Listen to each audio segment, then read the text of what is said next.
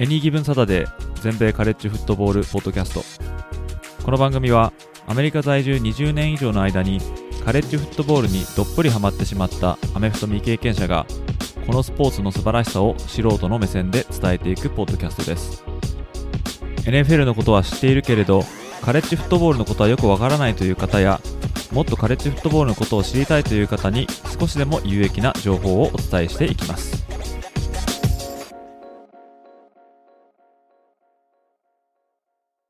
皆様ご機嫌いかがでしょうか？こちらは全米カレッジフットボールファンサイトを運営しておりますエニーギブンサタデーです。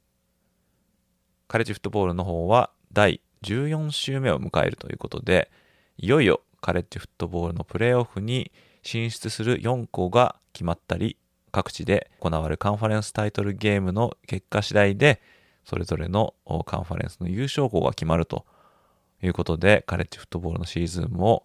最終章ということになって、えー、おります。今回のエピソードでは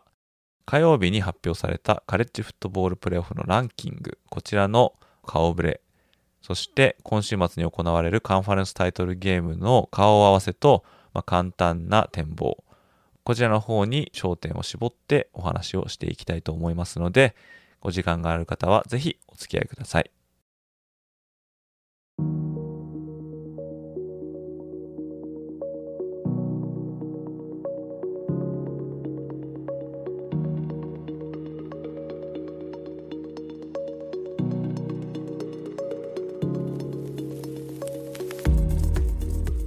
まあ、この新しいランキングに行く前にですね、ちょっとこちらの方話しておこうかなと思うのがありまして、それはですね、レギュラーシーズンが終わると、まあ、ボールゲームとか、まあ、そういう話に行くと思うんですけども、まあ、カンファレンスタイトルゲームに進まないチームっていうのも結構まあるわけですよね。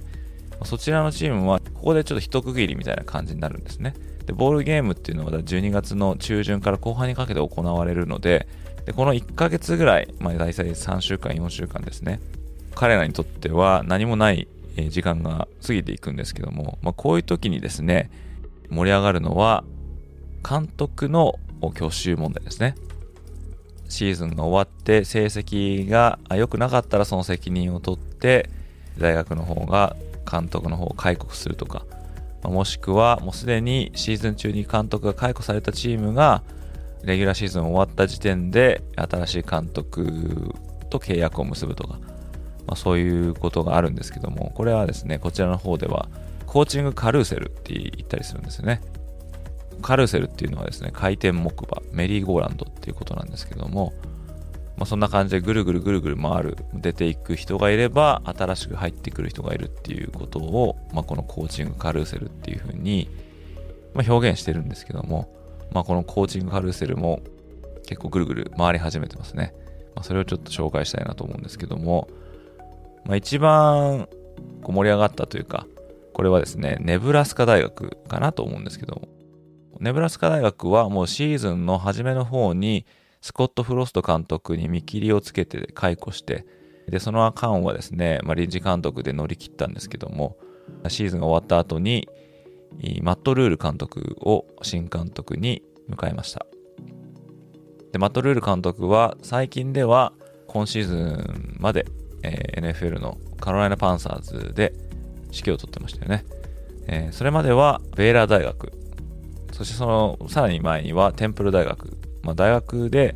まあ、結構腕を鳴らしていた監督さんで、まあ、その腕を見込まれて、まあ、パンサーズに行ったんですけども、まあ、NFL のことを追ってる方はまあご存知だと思うんですけども、まあ、パンサーズ、まあ、冴えなかったと。いうことで、まあ、解雇されてしまったんですけども、その彼がカレッジに戻ってきて、で、ネブラスカ大学の再建を任されたということになりますよね。で、またマット・ブルー監督は、まあ、ベイラーにいたということで、で、ベイラーは、まあ、テキサス州ですけども、そういうですね、まあ、ネブラスカも、まあ、そのエリアにあるということなんで、まあ、例えばリクルーティングの面でも、ある程度土台が残ってたりとかすると思うんで、で、またあの、ベイラーがもともとはちょっとこう、下火になっていたところを彼が来て立て直したっていうそういう実績もあるんで、まあ、ネブラスカ大としてはいい起用だったんじゃないかなと思いますね。であとはですね、えー、アーバン大学ですね。えー、こちらは、ブライアン・ハーシン監督をたった2年で開校してたんですけども、あまあ、その後釜に今シーズンまで、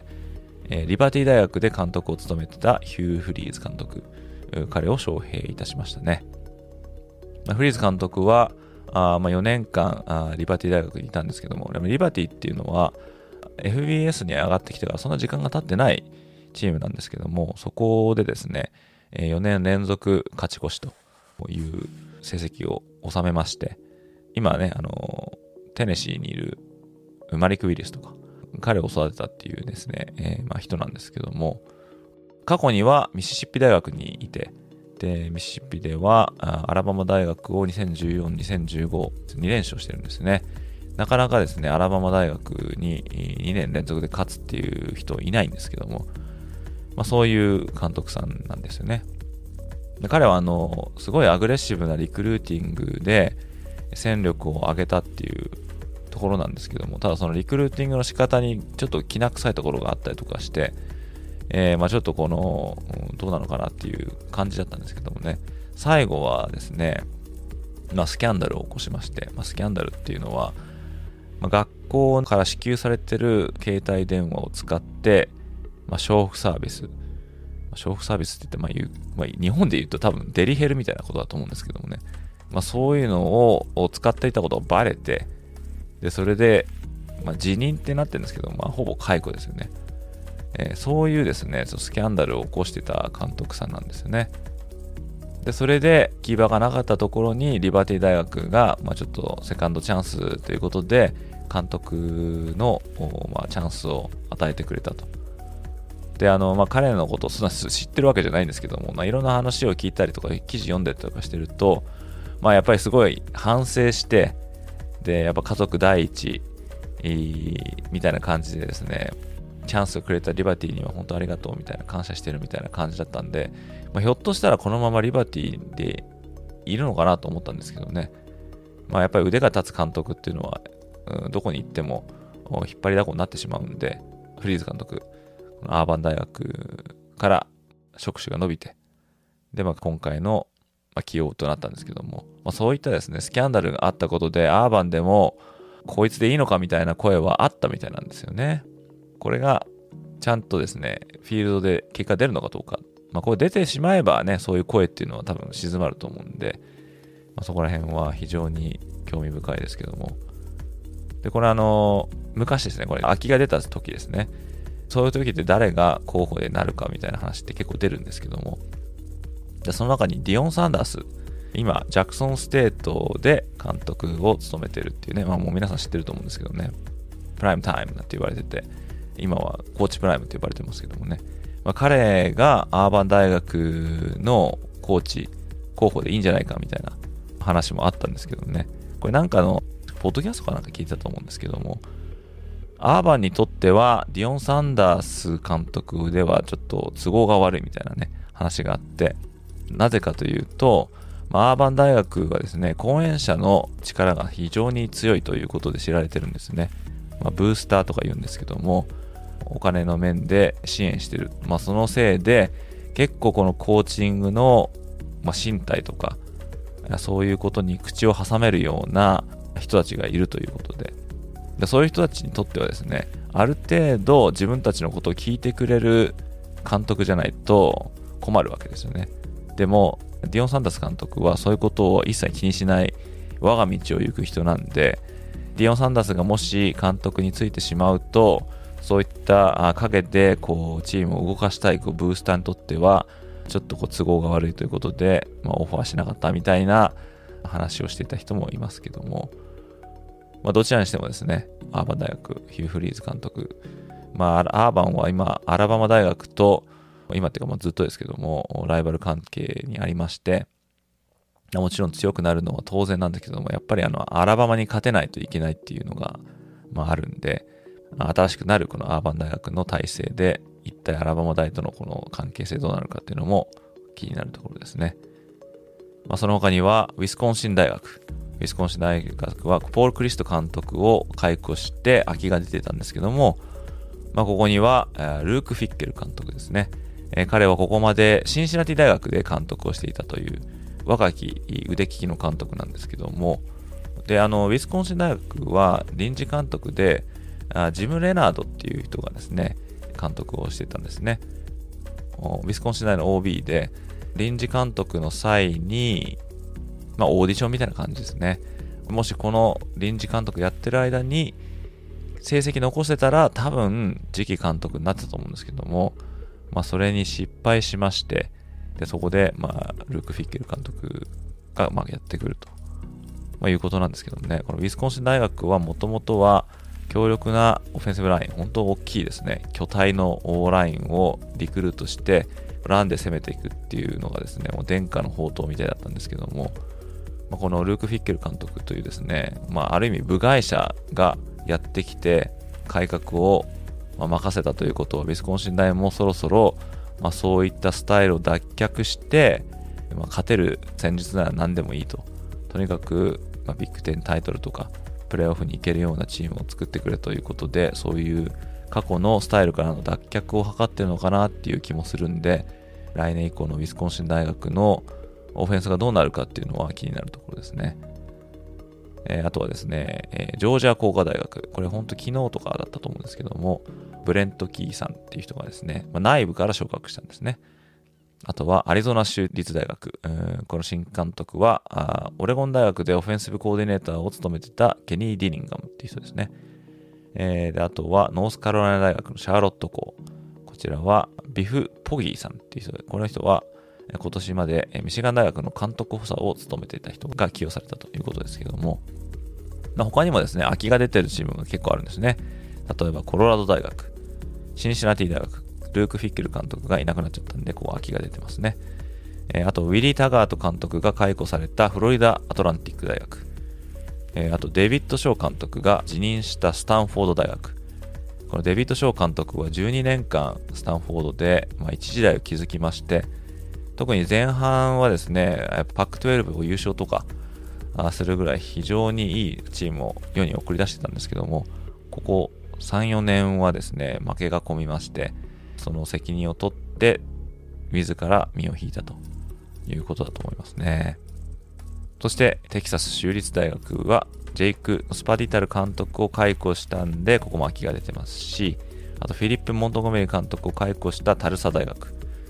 あとは、ビル・クラーク監督がシーズン前に辞任していた UAB、ここも空いてるんですけども、ここはね、NFL の QB でテレビでもね、よく出てたと思うんですけども、トレント・ディルファーさん。彼が新監督になるんじゃないかっていう噂が立ってますね。これもしなったら面白いですね。まあ、現在彼はなんか、高校のヘッドコーチを務めてて、ステートチャンピオンにもなってるような、結構指導者としても、まあ、そういう修行してるみたいな人なんで、まあ、彼のね、名前でリクルーティングとかでもうまくいく可能性もありますよね。あとはマーカス・アロヨ監督が解雇された UNLB。これはネバダ、ラスベガスですね。そしてジェフ・スコット監督が解雇されたサウスフロリダ大学。で、ティム・レスター監督が解雇されたウエスタン・ミシガンと。まあ、ここに空きが出てるんで、今後はこれらのチームが誰を起用するのかっていうのに、まあ、注目が集まるんじゃないかなと思います。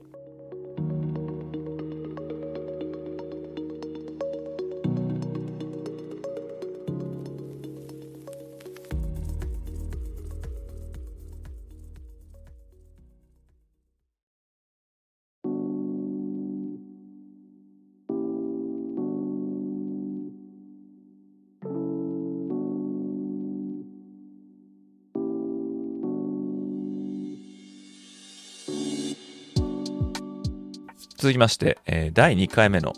カレッジフットボールプレーオフランキング。こちらの方がですね、えー、ちょうど火曜日の夜に発表されたんで、こちらの方をちょっと見ていきたいと思うんですけども、まあもうね、言ってしまうとですね、まず1位、ジョージア大学。2位、ミシガン大学。3位、テキサスクリスチャン大学。4位、サザンカリフォルニア大学。5位、オハイオ州立大学。6位、アラバマ大学。7位、テネシー大学。8位、ペンシルバニア州立大学。9位、クレムソン大学、そして10位がカンザス州立大学。これがトップ10のカレッジフットボールプレイオフランキングですね。で、あの、私のホームページの方で記事を上げまして、まあ大体トップ4っていうのは、まあ、予想が容易についたんですけども、この5位と6位、これ誰になるのかっていうことでですね、まあ、オハイオステートかアラバマかっていう話をちょっとしたんですけども、まあ、ここで5位になっていたチームが、もし上のチームで負けたチームが出てきたとしたら、最後にこう食い込めるんじゃないかっていうですね、えー、話をしてまして。で、オハイオステートとアラバマ大学はすでにレギュラーシーズンの試合が終わってまして、だからもう何もすることはできないんですよね。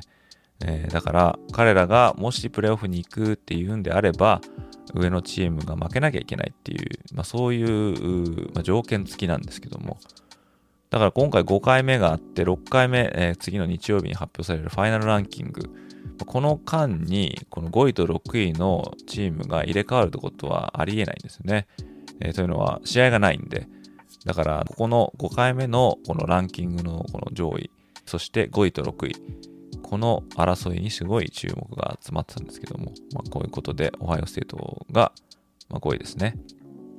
で、このジョージア大学とミシガン大学、そして TCU、これ皆12勝0敗で並んでるんですけども、特にジョージア大とミシガン大ですが、彼らはですね、えまあ、1位と2位なんですけども、まあ、仮にですね、今週末のカンファレンスタイトルゲームで負けたとしても、トップ4に居残れるっていう降参が高いんですよね。えー、今までの戦いぶりを見ていて、最後の最後で負けたからといって、じゃあそれをパニッシュするっていうのはいかがなことかっていう論調がまあありまして、だからこの2チームはほぼですね、もう99%って言ってもいいと思うんですけども、プレーオフに行くんじゃないかなっていうふうに言われてます。もし落ちるんであれば、もう本当にボロ負けするとか、なんなきゃいけないと思うんですけども、まあ、そういうことはないんじゃないかなっていうね、気はしますね。特にミシガンはですね、パデュー大学とやるんですけども、まあ、普通にやったら負けないような気がするんですけどもと言いながら、えー、まあいろいろあるのがカレッジフットボールなんですけどもね。だからちょっと、断定はできませんけどもね。はい。で、その下の3位と4位 TCU とサザンカリフォルニア大ですね。えー、TCU は、まあ、どちらかというと、まあ、シンデレラチームって言ってもいいんじゃないかなと思うんですよね。えー、これまで、えー、プレーオフのレースに絡んできたことっては、まあ、最近はないんで、まあ、かつて CFP が行われる前のボールチャンピオンシップシリーズ BCS っていうのがありまして、まあ、その頃にはですね、TCU はあの BCS バスターなんて呼ばれて、えー、結構上に来ることもあったんですけども、最近はそういうこともなくて、と思ったらですね、今年からソニー・ダイクス監督初年度ということで、えー、新たな体制で、まあ、挑んできたんですけども、まさかまさかの無敗街道まっしぐらで3位まで上がってます。で、この彼らがビッグ12カンファレンスのタイトルゲームでもしカンザス州立大学に負けたとしたら、これは4位から落ちるのかなっていうのが、また論点になると思うんですけどね。まあ、それは同じようにサザンカリフォルニアにも言えるんですけども、まあ、彼らがユタ大とやるということで、ユタに負けたら2敗になって、で、タイトルも取ってなくて、で、これで転げ落ちてしまうのかなっていうふうに、まあ、考えられるんですけども、まあ、そうなると、例えば TCU とサザンカリフォルニア大が負けたら、その2つが落ちて、その時点であるオハイオステートとアラバマ大が上がるのかっていうことになると思うんですけどもね。でもそれは多分ですね、TCU もサザンカリフォルニア大も、ボロ負けしなければ、ひょっとしたら負けても残るんじゃないかっていう声が最近はちょっと多くなってますね。というのは、まあ、こういう論調って初めてではないと思うんですけども、この今のトップ4チームっていうのはタイトルゲームがありまして、だからもう1試合増えるわけですよね。で、他のチームは12試合で終わりということなんですけども、で他のチームよりも1試合多く戦えばもちろん勝ち星を上げるチャンスも増えますが一方で負ける可能性も増えるわけですよねだから1試合多くやることで負けてしまった彼らに罰としてランキングを落とすのはちょっとひどいんじゃないかっていうような、まあ、声もありましてそれは多分オハイオステートとアラバマ大学をここまで来てねじ込むのはどうなんだっていうようなまあ、声もあるみたいなんですけどもね、まあ、個人的にはね、もうこの4校でいいんじゃないかなって思ってしまうんですけども、あの、特に TCU とサザンカリフォルニア大学は、未だプレイオフに出たことがないんで、だから、その新顔ということでは、まあいいのかなって思うんですけどもね、まあここら辺は、えー、今週末の結果次第かなっていうまあ、感じですね。で、あとこの10チームこれ見るとですね、ちょっとびっくりしたのは、クレムソン大学ですね。で、クレムソン大学サウスカロライナに負けてしまったにもかかわらず、ランキングが1つしか落ちてないんですよね。で、これが、え？ってちょっと思って、トップ10から落ちるんじゃないかなって勝手に思ってたんですけどもね、これはなんでトップ10残ったのかなっていうのが、ちょっと消せないというかですね、うん、これはひょっとしたらあクレムソンフィルターかかっちゃってるのかなっていうね、気もしないでもないんですけども、またはいずれにしてもね、プレーオフに行けるかどうかってことを考えれば、まあ、7位以下はほぼチャンスがないんで、まあ、そういう面では関係ないのかもしれないんですけどもね、この CFP 選考委員会がクレモソン大学をここまで落とさなかったっていう、このロジックっていうかね、これがちょっと面白いなと思いました。ということでですね、えー、残されたカレッジフットボールプレーフランキングは、あと1回ですね。えー、この12月の4日ですね、に発表されるランキング。こちらでトップ4になったチームが、いよいよカレッジフットボールのプレーオフに進むということで、楽しみな週末が待っております。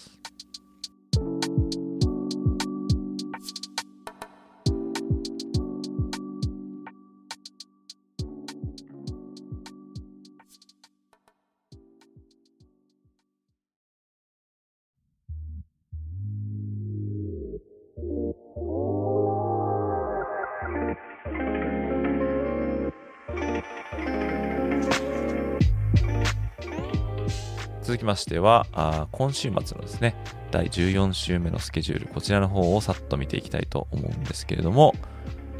まずはですね、金曜日になりますけども、これはパック12カンファレンスの優勝決定戦、ユタ大学とサザンカリフォルニア大学ですね。えこちらの試合ですね。まあ、先ほども言った通りに、ジョージア、ミシガンが負けても、まあ残るんじゃないかって言われてて、もしトップ4の顔ぶれが変わるんであれば、このサザンカリフォルニア大学か TCU かっていうふうに言われてるんで、もしユタ大が USC に勝っちゃったとしたら、またこのランキングに変動が見られるかもしれないというですね、まあそういう試合になりますけども、で、このユタ大と USC はですね、もうすでに1回戦ってまして、この時は43対42の1点差でユタ大が勝ってるんですね。で、これはですね、ユタ大学が同点に追いついたタッチダウン、こう42対41になった時に、あえて2ポイントコンバージョンに打って出て、これが成功して、でそして43対40になったっていうですね、まあ、興奮度抜群の試合だったんですよね。まあ、そんな感じでギリギリのところで、まあ、勝ったと。まあ、その試合の再戦ということになりますから、まあ、ユタ大はもちろんですね、勝って、そしてローズボールに出場したいと思ってると思うんですけども、こう USC に関してみればですね、ま、もちろん負けられないっていうのはありますし、またリベンジっていうことになりますからね。で、大体あの、同じチームに同じシーズン2回勝つってなかなか難しいんですよね。で、なかなかそういうの見てないと思うんですけども、まあ、パッと思いつくので言うとですね、例えば、去年だったら、ベイラー大学とオクラホマ州立大学、えー、レギュラーシーズン中に戦って、この時はオクラホマステートが勝ったんですけども、この両チームはビッグ12のカンファレンスタイトルゲームに出場して、で、この時はベイラーが見事にリベンジを果たしてますし、また、ジョージアとアラバマ大学、これ SEC タイトルゲームで戦って、この時はアラバマが勝ったんですけども、同じ年の CFP ナショナルタイトルゲームではこの両校再び相ま見えましてこの時はジョージア大学がリベンジを果たしているということなんでユタ大が USC を2度倒す方がハードルが高いと思うんですよね。でしかも前回はどっちに転がってもおかしくなかった試合なんで、ユタ大学、まあこれはですね、ケイレブ・ウィリアムスを抑えられるのか、まあ、抑えられるところないような気がするんですけどね、どうかなっていう感じですね。まあでもこの試合、非常に気になりますし、まあ、私のホームページの方でもですね、ゲームオブザウィークにちょっとこうピックさせていただいたんで、こちらの方はぜひぜひですね、え時間ある方は見ていただきたいなと思うんですけども。でその他には、プレイオフのトップ4の、まあ、椅子の一つに座っている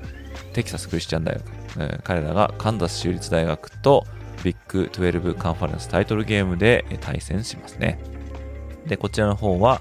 当然テキサスクリスチャンがあまあ無敗なんで、レギュラーシーズン中には勝ってるんですよね。だここもカンザス州立大学にしてみれば、まあ、リベンジとなるんですけども、まあ、カンザス州立大学、クォーターバックの方がですね、もともとはエイドリア・マルチネスっていう選手が、まあ、先発出てたんですけども、これ彼が怪我しちゃって、えバックアップのウィル・ハワードが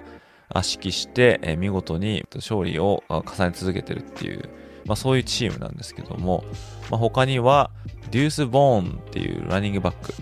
彼がいまして、ここまで1295ヤードに7タッチダウンという数字を残してるっていうですね、どっちかというとランヘビーなチームだと思います。で、対する TCU は、ハイズマトロフィーの受賞候補にも挙げられているマックス・ドゥガン、えこの QB、そしてランニングバックはケンダル・ミラー、えさらにレシーバーにクエンティン・ジョンストン、これ NFL に行くんじゃないかっていうですね、非常に将来有望なレシーバーですけども、まって駒は揃っているということでで、ディフェンスの方もですね、シーズン後半にかけてシャープになってきてるんで、いい試合が期待できるんじゃないかと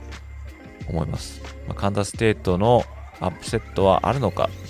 で TCU が生き残れるのかっていうことですね。ここに注目が集まると思いますね。次はですね、ルイジアナ州立大学とジョージア大学の SEC チャンピオンシップ。ルイジアナ州立大学はテキサス A&M に負けちゃったんで、3敗目となってしまいました。だからこの2敗でジョージアを倒してプレーオフっていうそのシナリオは、えー、まあ水の泡になっちゃったんですけども、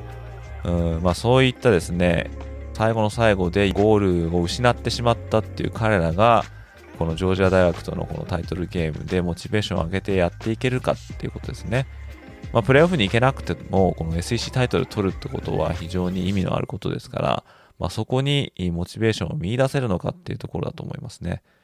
うんまあ、ジョージア大学はもう攻守ともにもう安定感バッチリなんで、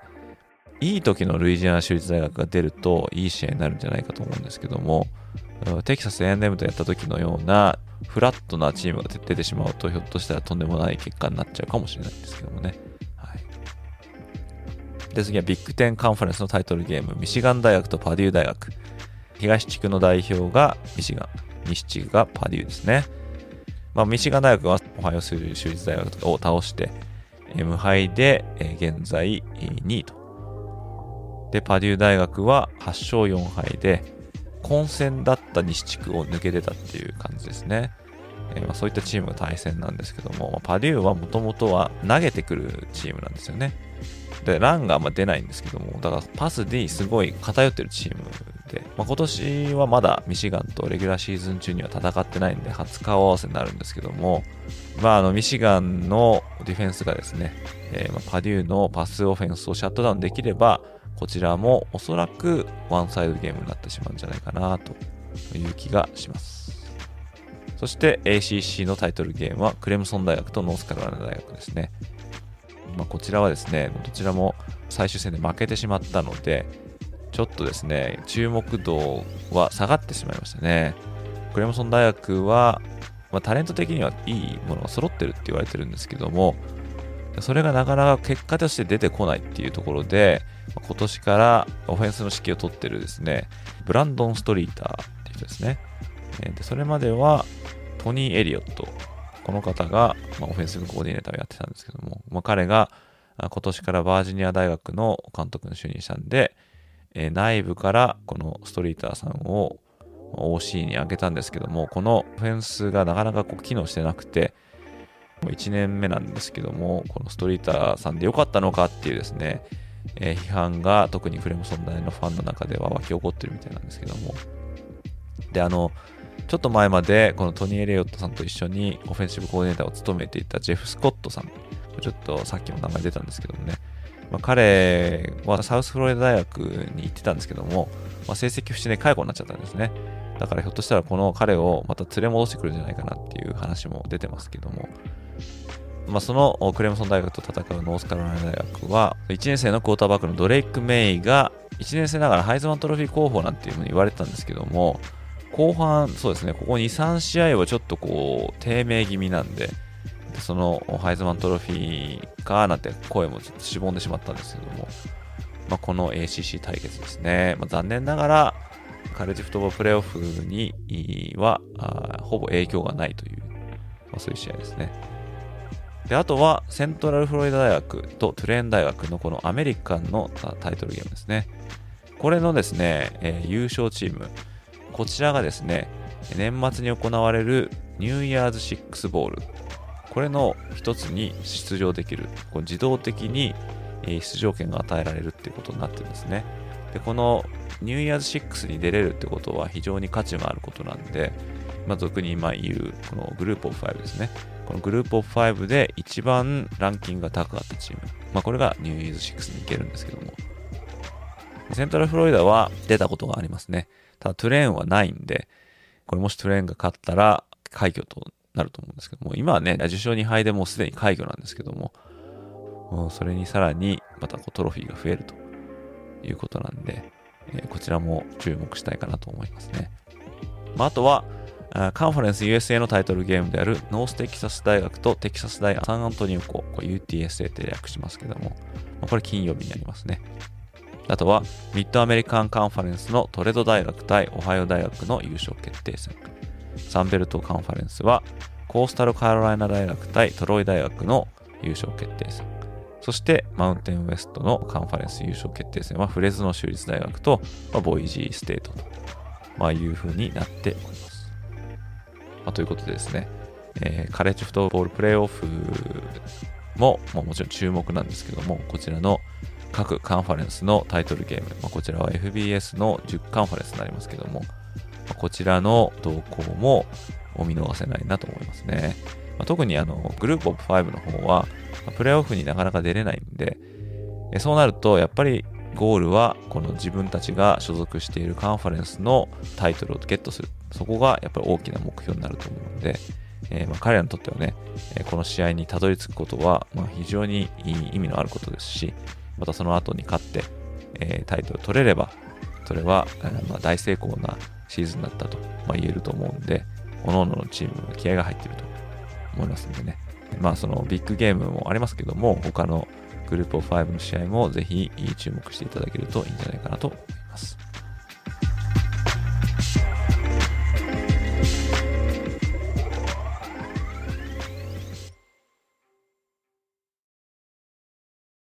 さて、エンディングとなりますが、その前に前回のエピソード第88話で出題したクイズの答え合わせをしたいと思います。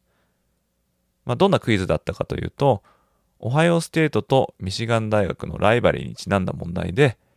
TTUN とは何のことを指すかというものでした。そして、まあ、その答えですけれども、この TTUN っていうのは、The Team Up North 頭文字を取った略語となります。これは、オハイオ州立大学の名称でもあるウディ・ヘイズ監督が使い出した言葉として知られているんですけども、直訳すると、あの北にあるチームというふうになります。これは、オハイオ州立大学よりも北にあるチーム、つまりミシガン大学のことを指す言葉なんですね。まヘイズ監督は憎きライバルであるミシガン大をあえて固有名詞で呼ばずに、まあ、皮肉も込めて、彼らのことを The Team Up North と、まあ、呼んでいたことから、しばしばミシガン大のことをこの TTUN と、まあ、特に活字で表記されることがあります。当然これはオハイオ州立大側が、まあ、ミシガン大を揶揄する形で使う言葉なんで、まあ、ミシガン大学が自ら TTUN っていうことを使うことは、まあ、当然ないんですけども。ということで TTN、えー、こちらはオハイオ州立大学がミシガン大学を指す言葉でした。ということで、今週末はカンファレンスタイトル戦だけでなくて、プレーオフに出場するチームを決めるためにも重要な試合がありますね。そんな中、今年のプレーオフレースはこれまでのものとは一風変わった様相となっております。というのも、これまでプレーオフを席巻してきたアラバマ大、クレムソン大、オハイオ州立大が出場しないプレーオフになるかもしれないからですね。でもしこの3校がプレーオフに進まないとなるとですね2014年から始まったこのカレッジフットボールプレーオフにおいてこのオハイオ州立大アラバマ大クレムソン大のいずれのチームも出場しないという初めてのプレーオフとなるんですね、まあ、過去8年間で延べ32チームが参加してきたこのカレッジフットボールプレーオフなんですけども、え、これまでそのうちこの3チームだけで17つの椅子を占めてきたんですね、え、その内訳はアラバマ大が7回クレムソン大が6回そしてオハイオ州立大が4回。ということでこの32チームのうちこの半分以上をこの3チームで占めていたと、まあ、そういう3チームなんですけどもまあ、そのような常連校が出場しないというですね、いうのはこの新世界の幕開け、まあ、こんなものを感じさせてくれる今年のプレーオフになりそうな、まあ、予感なんですけども、といったところで、ここでクイズです。このようにこれまで8年間カレッジフットボールプレーオフは一握りの強豪校によって独占されてきましたけれどもこの中にたった一つだけこれまで1チームしかプレーオフに送り込めていないパワー5カンファレンスが存在します。それはどのカンファレンスでしょうか？そしてそのチームとはどこのことでしょうか？これをもし調べずに答えられる方はなかなかのカレッジフットボールマニアなのではないかと思うんですけども皆さんぜひ考えてみてください。そして答えの方は次回のポッドキャストでご紹介していきたいと思います。ということで第14週目は各地でカンファレンスタイトル戦がありこれらの結果次第でプレーオフに進むことができる4校が発表されることになります。果たして各カンファレンスの栄冠を手にするのはどこのチームか。そしてプレーオフレースで生き残ることができる4チームはどこなのか。非常に楽しみなウィーケンドがやってきます。そんな週末を大いに楽しんでいただきたいと思います。それでは今回はこれにて失礼いたします。また次回のエピソードでお会いいたしましょう。どうもありがとうございました。Thank you